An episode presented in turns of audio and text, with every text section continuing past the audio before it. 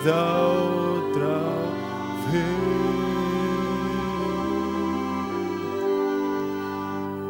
Oh Espíritu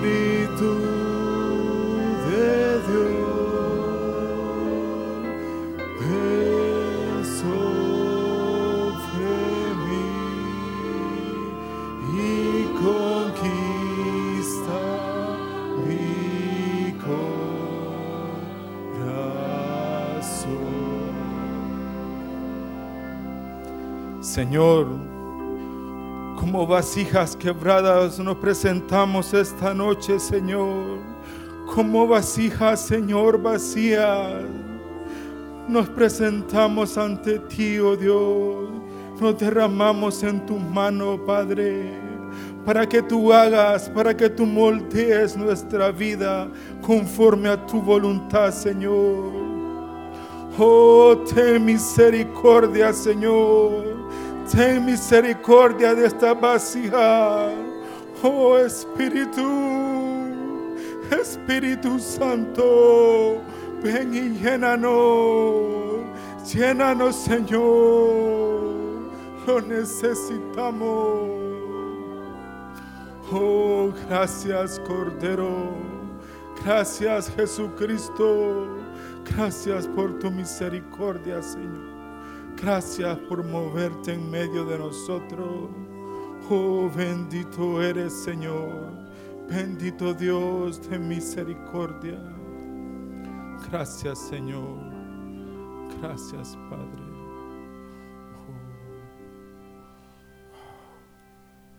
Pueden sentarse, hermanos.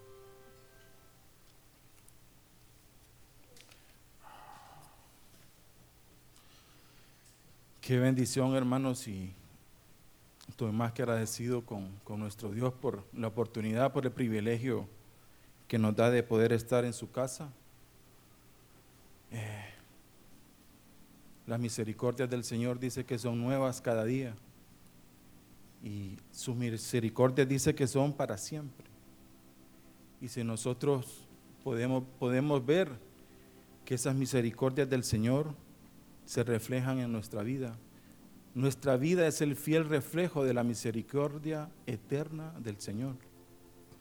Amén. Por ahí dicen que para cada cosa en la vida siempre hay una primera vez. Y esta es mi primera vez aquí, hermanos. Así que me tienen paciencia.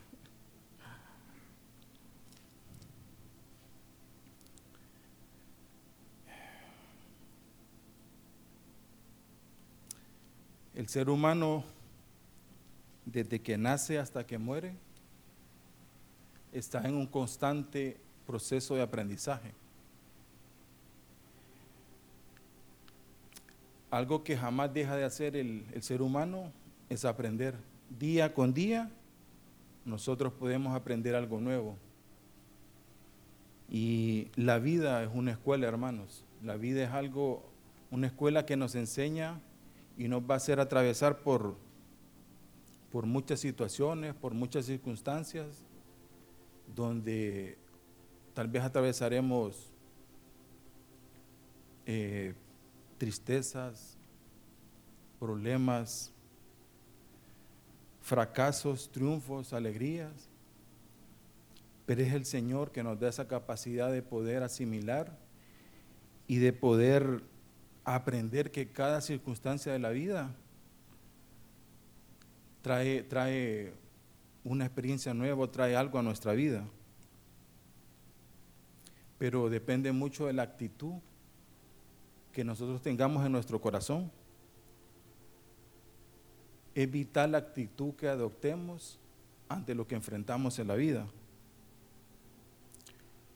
Eh, debe haber un anhelo en nuestro corazón por, por aprender cada día algo nuevo.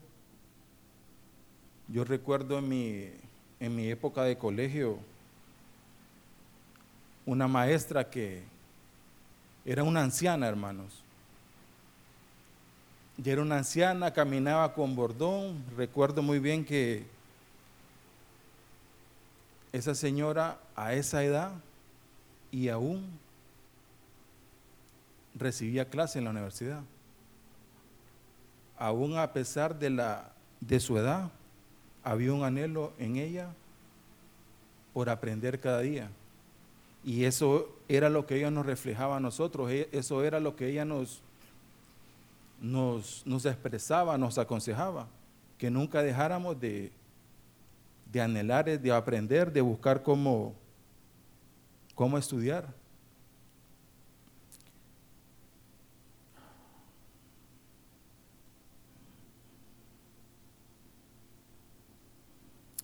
También vemos muchos jóvenes hoy en día, hermanos, que, que no tienen ningún propósito en su vida. Vemos a jóvenes que ni estudian, ni trabajan, ni nada. Dicen en el béisbol, dijéramos, ni pichan, ni cachan, ni dejan batear. O sea, ese es, ese es el, el presente de muchos jóvenes en, hoy en día.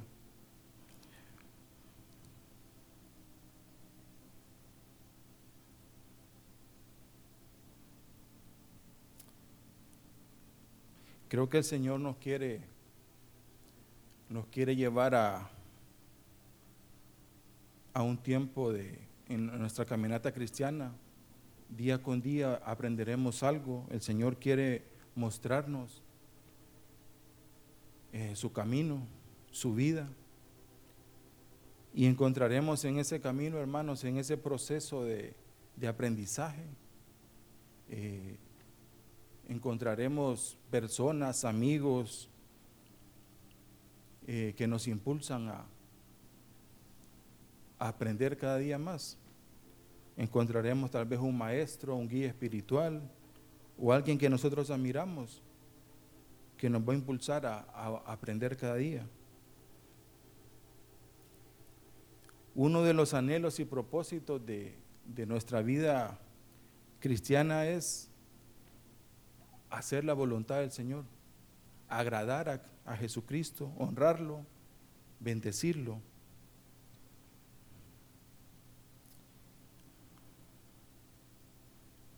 Y quiero que, que veamos algunos ejemplos de vidas que pasaron por esos tratos, de vidas que pasaron por ese proceso de, o esa relación de, de discípulo y maestro.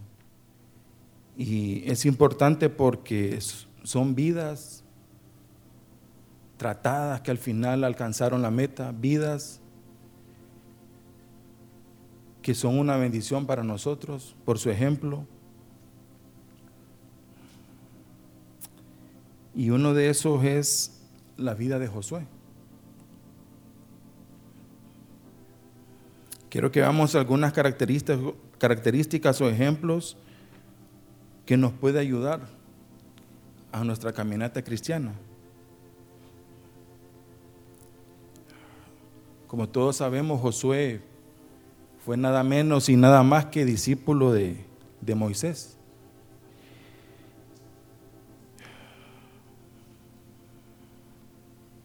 Dice, aunque sabemos muy poco del origen de Josué, la Biblia declara que su nombre original era Oseas, que era hijo de Nun y que era de la tribu de Efraín. Y si buscamos hermanos en Éxodo 17,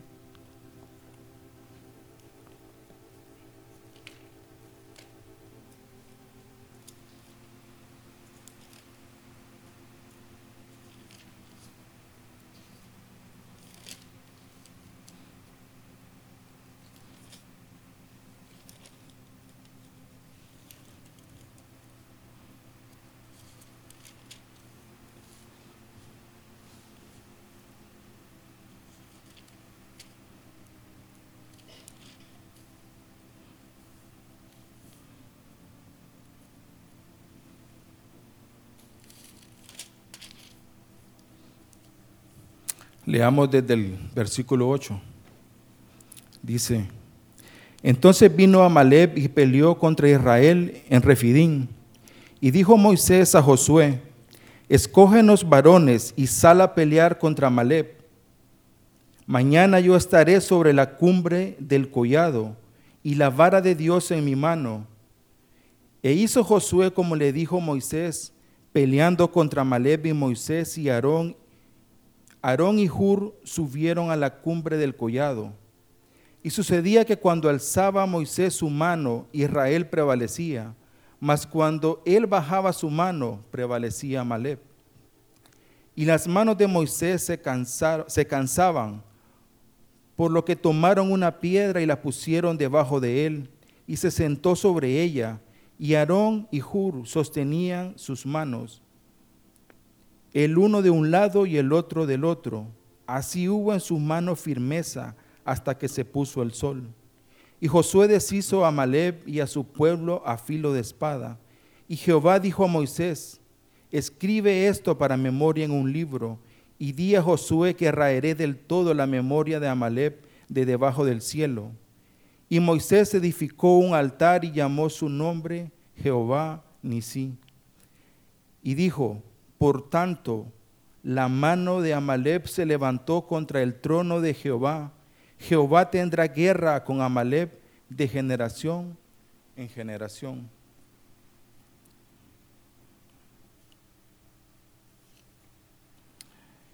Y vemos, hermanos, que la primera vez que aparece Josué, aparece como el comandante del ejército de Israel.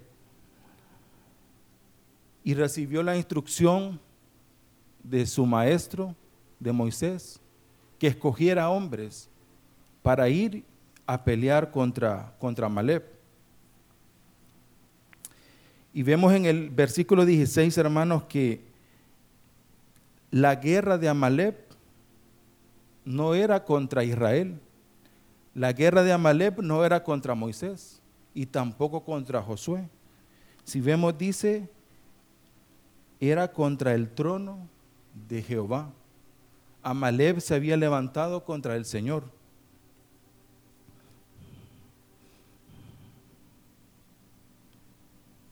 Y aquí, hermanos, vemos que Josué recibirá la primera enseñanza.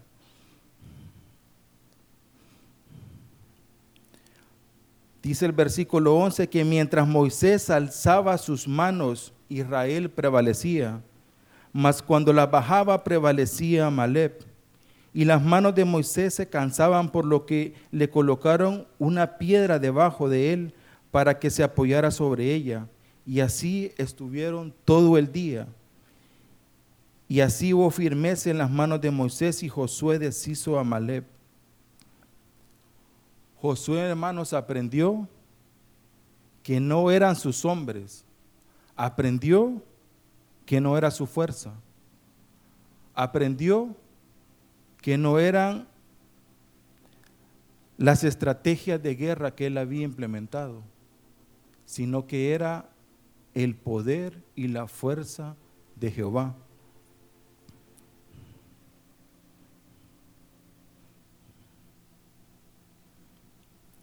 Y en la primera batalla, hermanos, Josué aprende esto, que no es con su fuerza, sino con la de Jehová.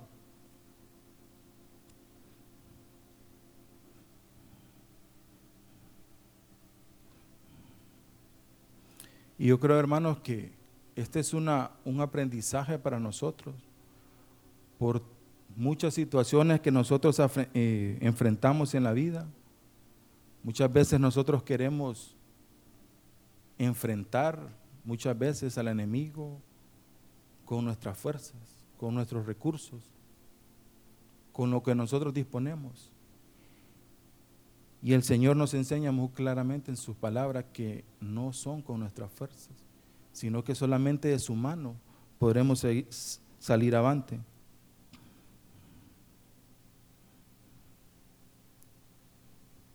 será por su gracia y su misericordia. Si leemos Efesios 6:10, yo se lo voy a leer, dice, por lo demás, hermanos míos, fortaleceos en el Señor y en el poder de su fuerza.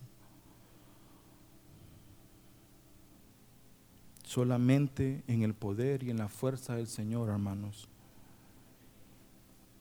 Y algo interesante, hermanos, como les leí al inicio, dice que el nombre de Josué al inicio era Oseas. Y Oseas es una palabra hebrea que significa auxilio, salvador o salvación. El nombre de Josué era Salvador o salvación.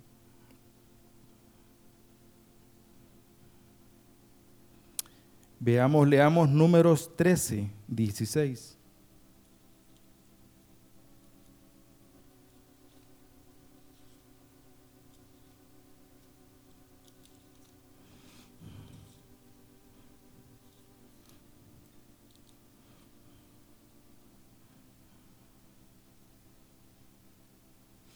Estos son los nombres de los varones que Moisés envió a reconocer la tierra. Y a Oseas, hijo de Nun, le puso Moisés en nombre de Josué.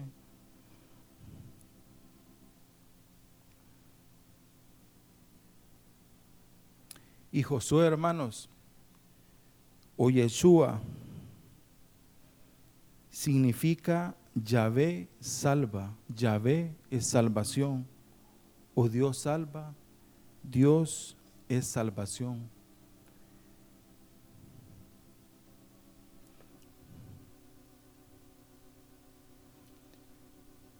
En, el, en los versos anteriores dice, dile a Josué que raeré del todo la memoria de Amalek de debajo del cielo. Y es, vemos hermanos que Dios diciéndole a Josué que es Él la salvación que es Él el que va a destruir a Amalek. Y vemos que es Dios preparando la vida de Josué. Es Dios diciéndole que Él es su salvación. Es Dios preparando la vida de aquel que va a ir a pelear la batalla del Señor. Es Dios preparando el corazón de aquel que peleará contra Canaán. Es Dios preparando el corazón de aquel que guiará a Israel y lo meterá en la tierra prometida.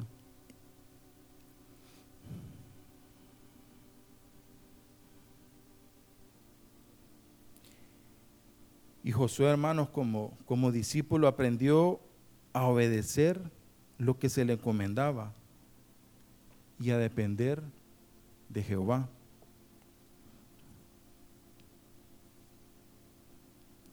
Veamos otro, otra característica de Josué en Josué 33, 11.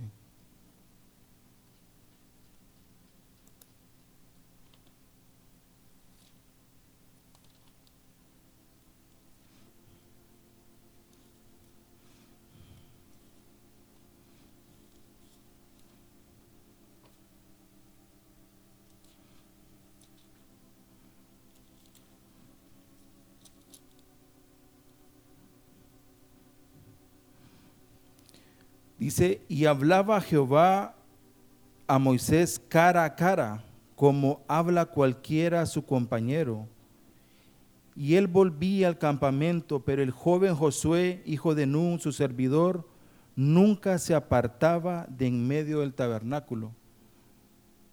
Aquí podemos ver la fidelidad de Josué, hermanos, aguardando, dice, mientras Moisés hablaba cara a cara con, con Jehová, el discípulo fiel estaba a las puertas del tabernáculo esperando a su maestro.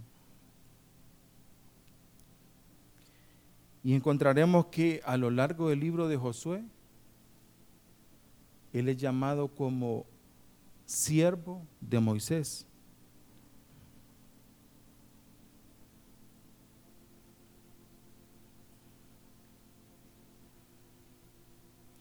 Pero además, hermanos, vemos el anhelo que había en el corazón de Josué. Todos los días en el tabernáculo, todos los días al pie del tabernáculo. Y el tabernáculo sabemos, hermanos, que significa la presencia del Señor. Había un anhelo en la vida de Josué por estar cerca de su Dios.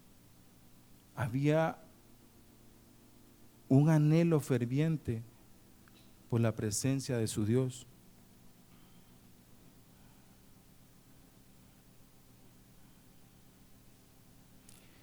Y eso debería ser en nosotros, hermanos, ese sentir, ese anhelo de buscar la presencia del Señor, de anhelar estar, pasar tiempos con nuestro Dios, morando en medio de su habitación.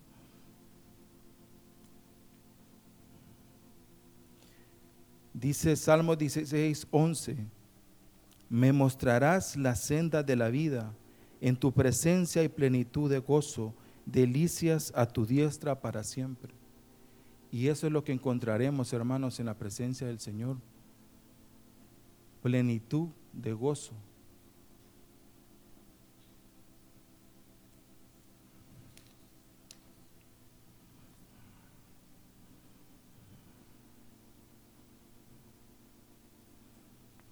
En números 3, hermanos, vemos que si lo leemos,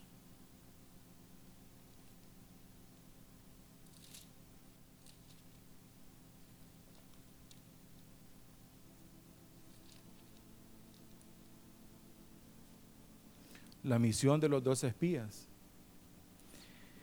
Dice, y Jehová habló a Moisés diciendo, envía tú hombres que reconozcan la tierra de Canaán, la cual yo doy a los hijos de Israel. De cada tribu de sus padres enviaréis un varón de cada uno, príncipe entre ellos. Y sabemos, hermanos, conocemos la historia. Diez de esos espías, de esos príncipes que Moisés envió a, a espiar la tierra de Canaán, regresaron dando mala referencia. Regresaron diciendo que sí, que era una tierra que fluía leche y miel. Y llevaban consigo el fruto de esa tierra. Y lo mostraron. Pero también llegaron diciendo que eran ciudades grandes y fortificadas y que habían visto a los gigantes, a los hijos de Anab. Y dijeron, no podemos subir contra aquel pueblo porque es más fuerte que nosotros. Pero sabemos también, hermanos, que Josué y Caleb fueron los únicos que no vieron lo que ve el hombre, sino que ellos creyeron en su corazón que Jehová les estaba entregando esa tierra había fe y confianza en su corazón de que el Dios de Israel era el que estaba entregando esa tierra.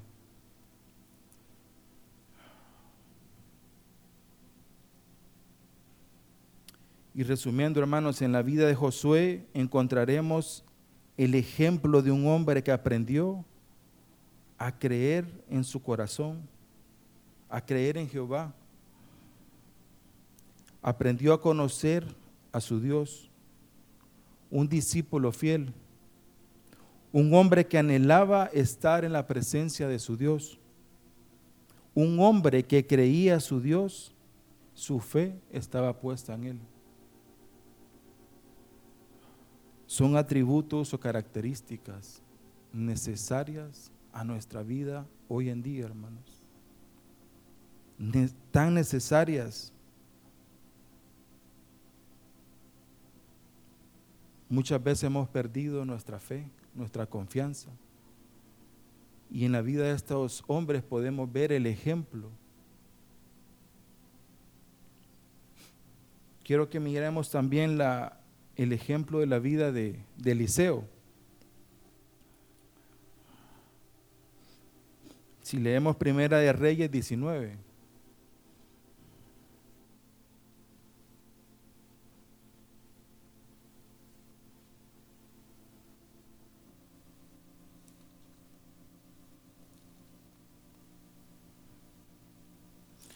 Podremos ver la vida de, Elías huyendo de Jezabel. Dice que caminó 40 días y 40 noches 40, para llegar hasta llegar a Oreb, al monte de Dios. Elías se escondió en una cueva, dice, y Jehová le habló a Elías y le preguntó, ¿qué haces aquí? Y él respondió, he sentido un vivo celo por Jehová, Dios de los ejércitos, porque los hijos de Israel han dejado tu pacto, han derribado tus altares y han matado a espada a tus profetas, y solo yo he quedado y me buscan para quitarme la vida. Y si vemos en el capítulo 15, y le dijo Jehová, ve, vuélvete por tu camino, por el desierto de Damasco, y llegarás y ungirás a Hazael por rey de Siria, a Jehú, hijo de Ninsi, ungirás por rey sobre Israel, y a Eliseo, hijo de Safab, de Abel Mehola, ungirás para que sea profeta en tu lugar. Y vemos que a medida que se terminaba el ministerio de Elías, Dios Jehová dirigiendo a Elías para que escogiera un profeta. Y vemos que escogió, el Dios escogió a Eliseo.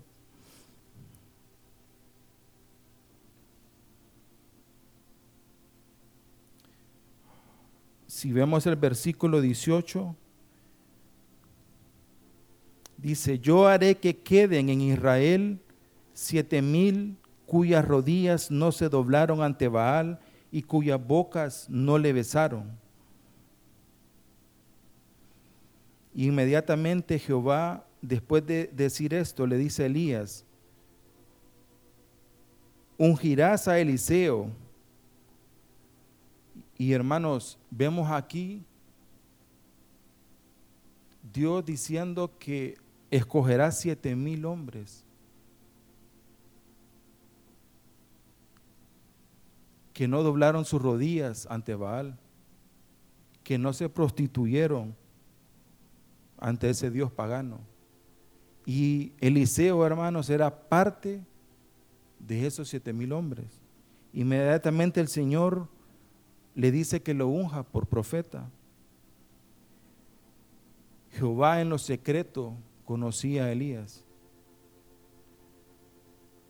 En Eliseo existía un amor por el Señor, por guardar sus mandamientos y por no contaminarse.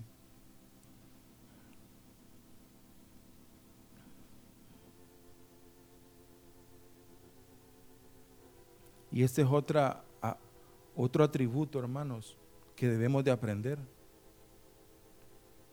el tener ese celo por el Señor, por guardar su palabra, su mandamiento. Tanta contaminación que vemos hoy en el mundo, tantas cosas que nos atraen, pero que aprendamos ese celo del Señor por guardar su palabra y sus mandamientos.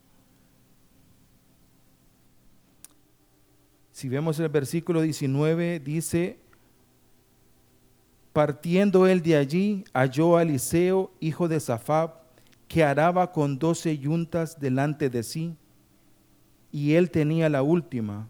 Y pasando Elías por delante de él, echó sobre él su manto. Entonces dejando él los bueyes, vino corriendo en pos de Elías y dijo, Te ruego que me dejes besar a mi padre y a mi madre, y luego te seguiré. Y él le dijo, Ve, vuelve, ¿qué te he hecho yo? Y se volvió y tomó un par de bueyes y los mató. Y con el arado de los bueyes coció la carne y la dio al pueblo para que comiese. Y después se levantó y fue tras Elías y le servía. Vemos a Elías, a, a Eliseo, perdón, un agricultor, un hombre de campo, un hombre esforzado, diligente, Elías lo encontró trabajando. Lo encontró, no, no se especifica exactamente qué horas eran, pero Eliseo era un hombre diligente, hermanos. Diligentemente trabajaba en la heredad de su familia. Se cree que Eliseo era un hombre de, de una familia acomodada, pero Eliseo no le importó y aceptó el llamado de Elías. Dejó la comodidad de su casa y de su familia y no dudó en su corazón el seguir y servir a Elías.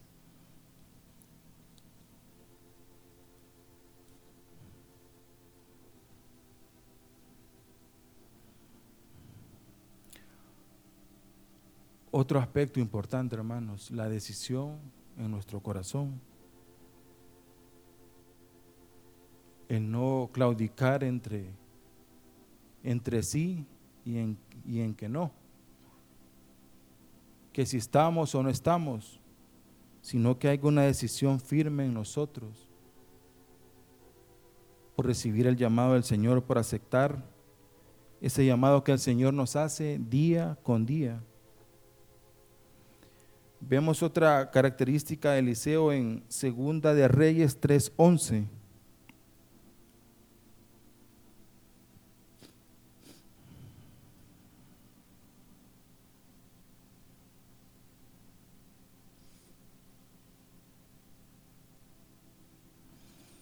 Dice, pero Josafat dijo, ¿no hay aquí un profeta del Señor para que consultemos al Señor por medio de él?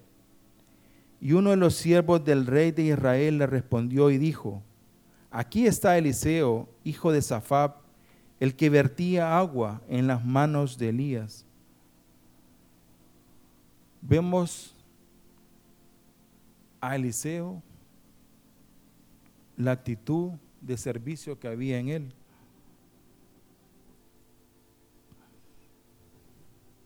Dice que vertía agua sobre las manos de Elías. Y podemos encontrar y ver, hermanos, a Eliseo un hombre ferviente servidor de su maestro Elías. Además de tener un amor por el Señor, un celo por guardar sus mandamientos. Un hombre que cuando fue llamado no dudó, decidió en su corazón servir a Elías y servir a su Dios. Y vemos que la historia nos dice que Dios habla a Elías que se aliste porque será alzado. Y Eliseo iba con él y cruzaron el mar. Y Elías le dice a Eliseo, pide lo que quieras que haga por ti, antes de que yo sea quitado de ti. Y Eliseo le dijo, te ruego que de una doble porción de tu espíritu sea sobre mí. Y después de ese evento, comienza una nueva vida ministerial en Eliseo. Después de ahí vemos milagros tras milagros, una vida, un ministerio de, milagros. Vemos eh, cómo llevaba consejo a los reyes de aquel tiempo, cómo ministraba al pueblo de Israel para que buscaran a su Dios.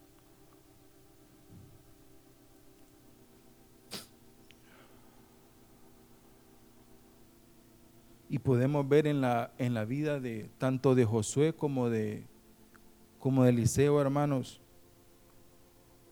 una obediencia. Una obediencia, un amor por la presencia del Señor, un anhelo por servir a sus maestros y a su Dios.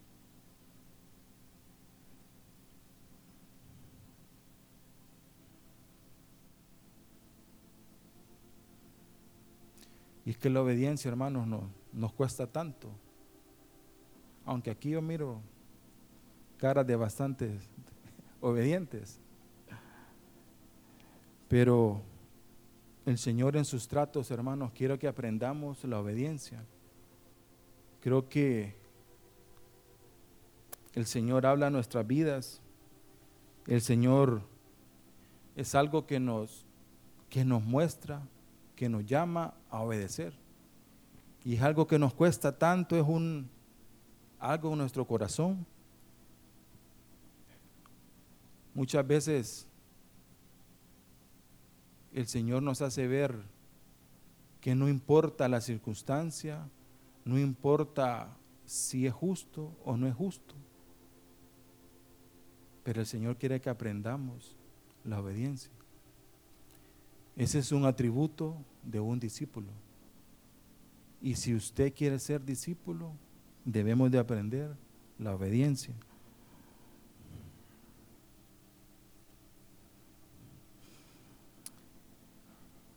Y hermanos, si es que encontraremos también personas o hombres que son fieles seguidores, pero no necesariamente están del lado correcto, sino que vemos hombres y mujeres fieles del lado equivocado. Yo recuerdo hace años, hace un par de años, recibimos un seminario y recuerdo que la, catedrática nos hace una observación y nos dice, estamos recibiendo un, seminario de, sobre liderazgo y nos pide que demos el nombre de dos personas que son que nosotros somos seguidores de ellas, que son un ejemplo para nosotros.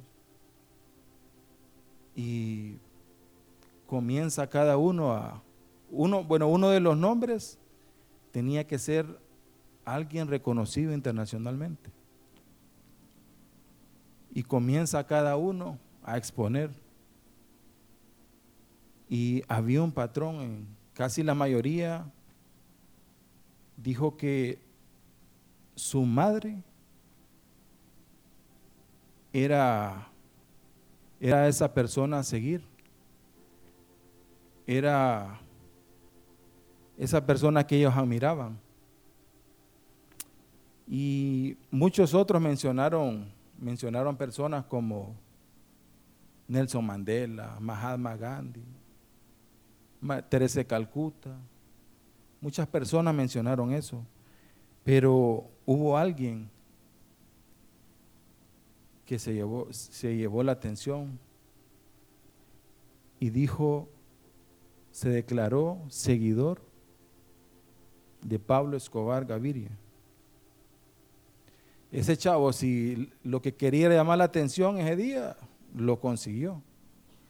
Porque todo el salón volvió su mirada sobre él. Recuerdo que la, la catedrática asustada y le preguntó que por qué razón, a qué se debía que él era mirar a, a ese señor. Y la respuesta de él fue por su liderazgo,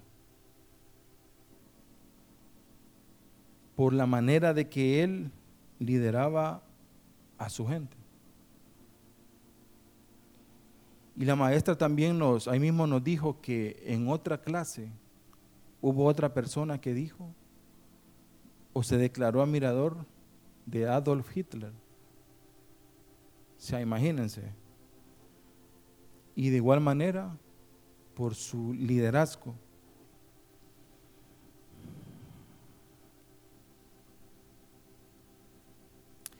Pero así está el mundo hoy en día, hermanos. Así vivimos hoy en una sociedad en total decadencia, donde a lo bueno le dicen malo y a lo malo le dicen bueno. Y todo esto por una simple y sencilla razón. El ser humano se ha alejado del Señor.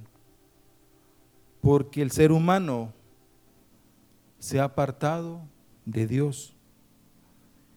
Dice Romanos 3, 11, 12, no hay quien entienda, no hay quien busque a Dios, todos se desviaron, a una se hicieron inútiles, no hay quien haga lo bueno, no hay ni siquiera uno.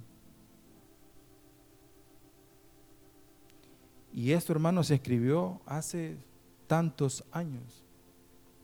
pero es la realidad que vivimos hoy. No hay quien busque a Dios.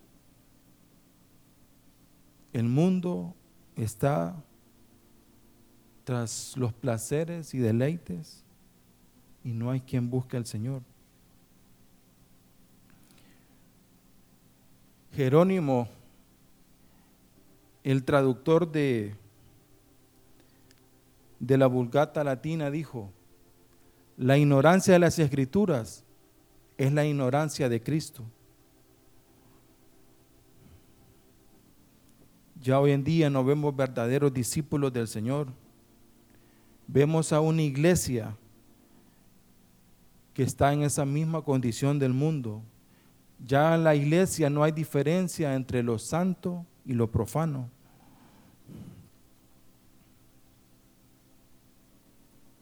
Y esa es la condición del mundo, hermanos. Pero la pregunta es, hermanos, ¿de qué lado estamos nosotros? ¿Realmente estamos siguiendo los pasos de nuestro Maestro? ¿Realmente estamos siguiendo los pasos de Jesucristo, de nuestro Maestro Celestial?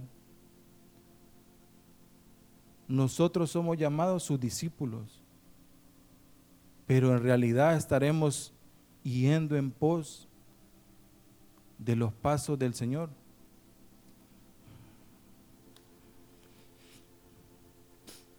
Y muchos podrían decir, hermanos, pero ¿y cómo dice eso, hermano? Pero sí, hermanos, yo creo que necesitamos que el Señor inquiete nuestro corazón. Necesitamos que el Señor nos alcance, nos toque, que el Señor confronte nuestra caminata.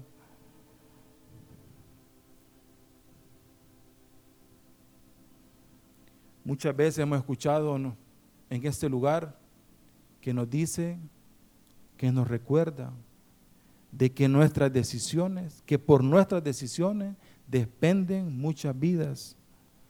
¿Cuántas vidas, hermanos, dependen de lo que usted y yo hagamos hoy? ¿Cuántas vidas dependen de lo que decidamos?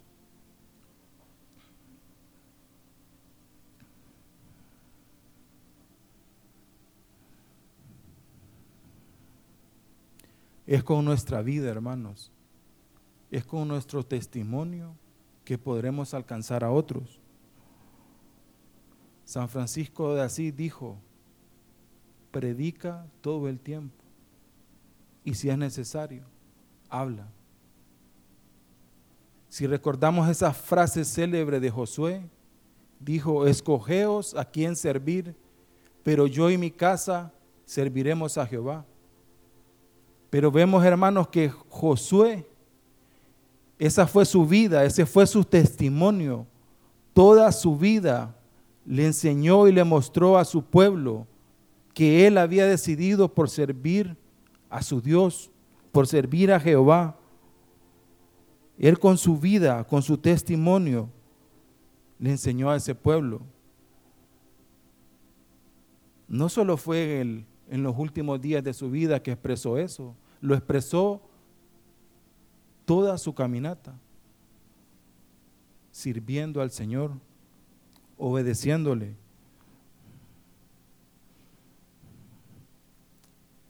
Hermanos, y la pregunta, ¿qué se dirá de nosotros? ¿Qué se dirá de los discípulos del renuevo en aquel día, hermanos? Necesitamos un milagro del Señor en nuestra vida, en nuestros corazones. Necesitamos urgentemente que el Señor salga al encuentro, que el Señor nos alcance, que el Señor arda nuestro corazón como aquellos discípulos, hermanos, en, el camino de Maús, que el Señor haga ese milagro en nosotros, para que podamos volvernos a Él de todo nuestro corazón.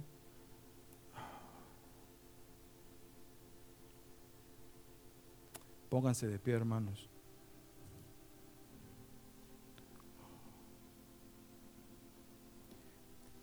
Leamos Lucas 24.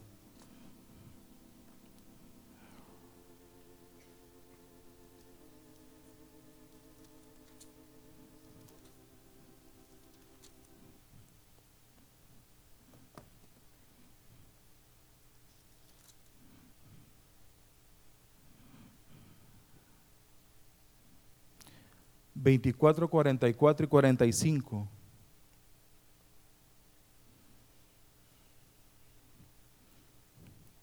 Y les dijo, estas son las palabras que os hablé estando aún con vosotros, que era necesario que se cumpliese todo lo que está escrito de mí en la ley de Moisés, en los profetas y en los salmos.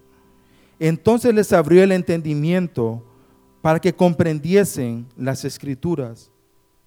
Hermanos, necesitamos que el Señor abra nuestro entendimiento, que el Señor toque nuestro corazón que el Señor haga ese milagro en nosotros para que nos volvamos realmente a Él, para que no estemos entre dos caminos, para que decidamos fielmente servir a nuestro Dios,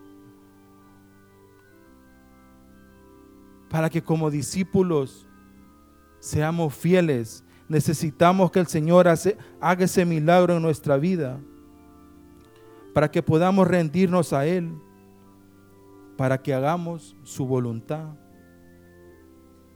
y para que comencemos a vivir solo para Él.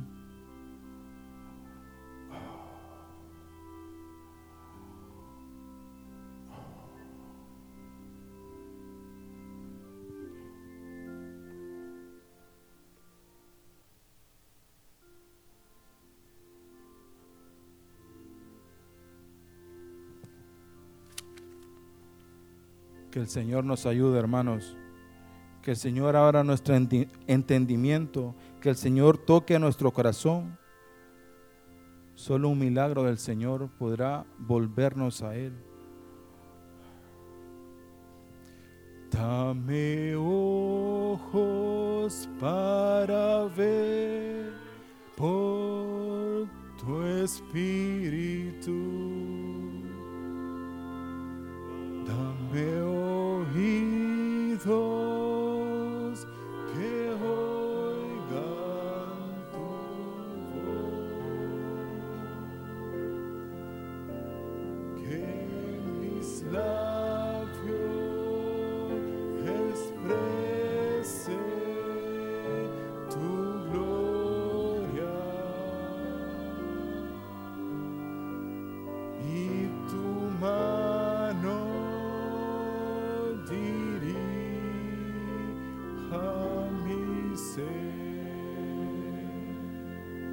Dame ojos para ver por tu espíritu.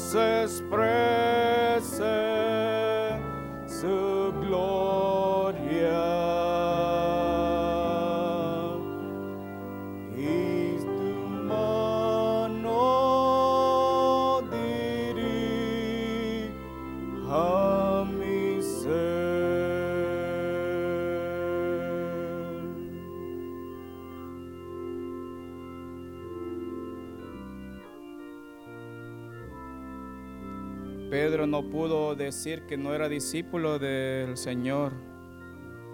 Lo reconocieron por su forma de hablar. Si nosotros somos discípulos de Cristo, eh, el mundo reconocerá por nuestra forma de hablar. Y él dice, tú eres un discípulo. que seamos discípulos. Y Juan 14, 12 dice, de cierto, de cierto digo, el que en mí cree las obras que yo hago, él las hará también. Vamos a hacer las mismas obras de nuestro Maestro y aún mayores hará porque yo voy al Padre. Y como decía el hermano, que tengamos el clamor de ser sus discípulos, aprender día tras día. Señor, gracias por tu palabra, porque tú eres bueno, Señor, y nos enseñas a tiempo y fuera de tiempo, Señor, que necesitamos seguir aprendiendo, Señor, de ti, Señor. Estamos necesitados de ti, Padre. Gracias por tu palabra, que esa semilla caiga en nuestros corazones, Señor, y dé fruto, Padre eterno. Guarda el retorno de nuestros pastores, Señor, y los ponemos en tus manos, Señor por amor a tu nombre, Señor. Gracias por ese tiempo, Señor, que los tuviste y los guardaste, Señor. Gracias por todo, Cristo eterno. Amén.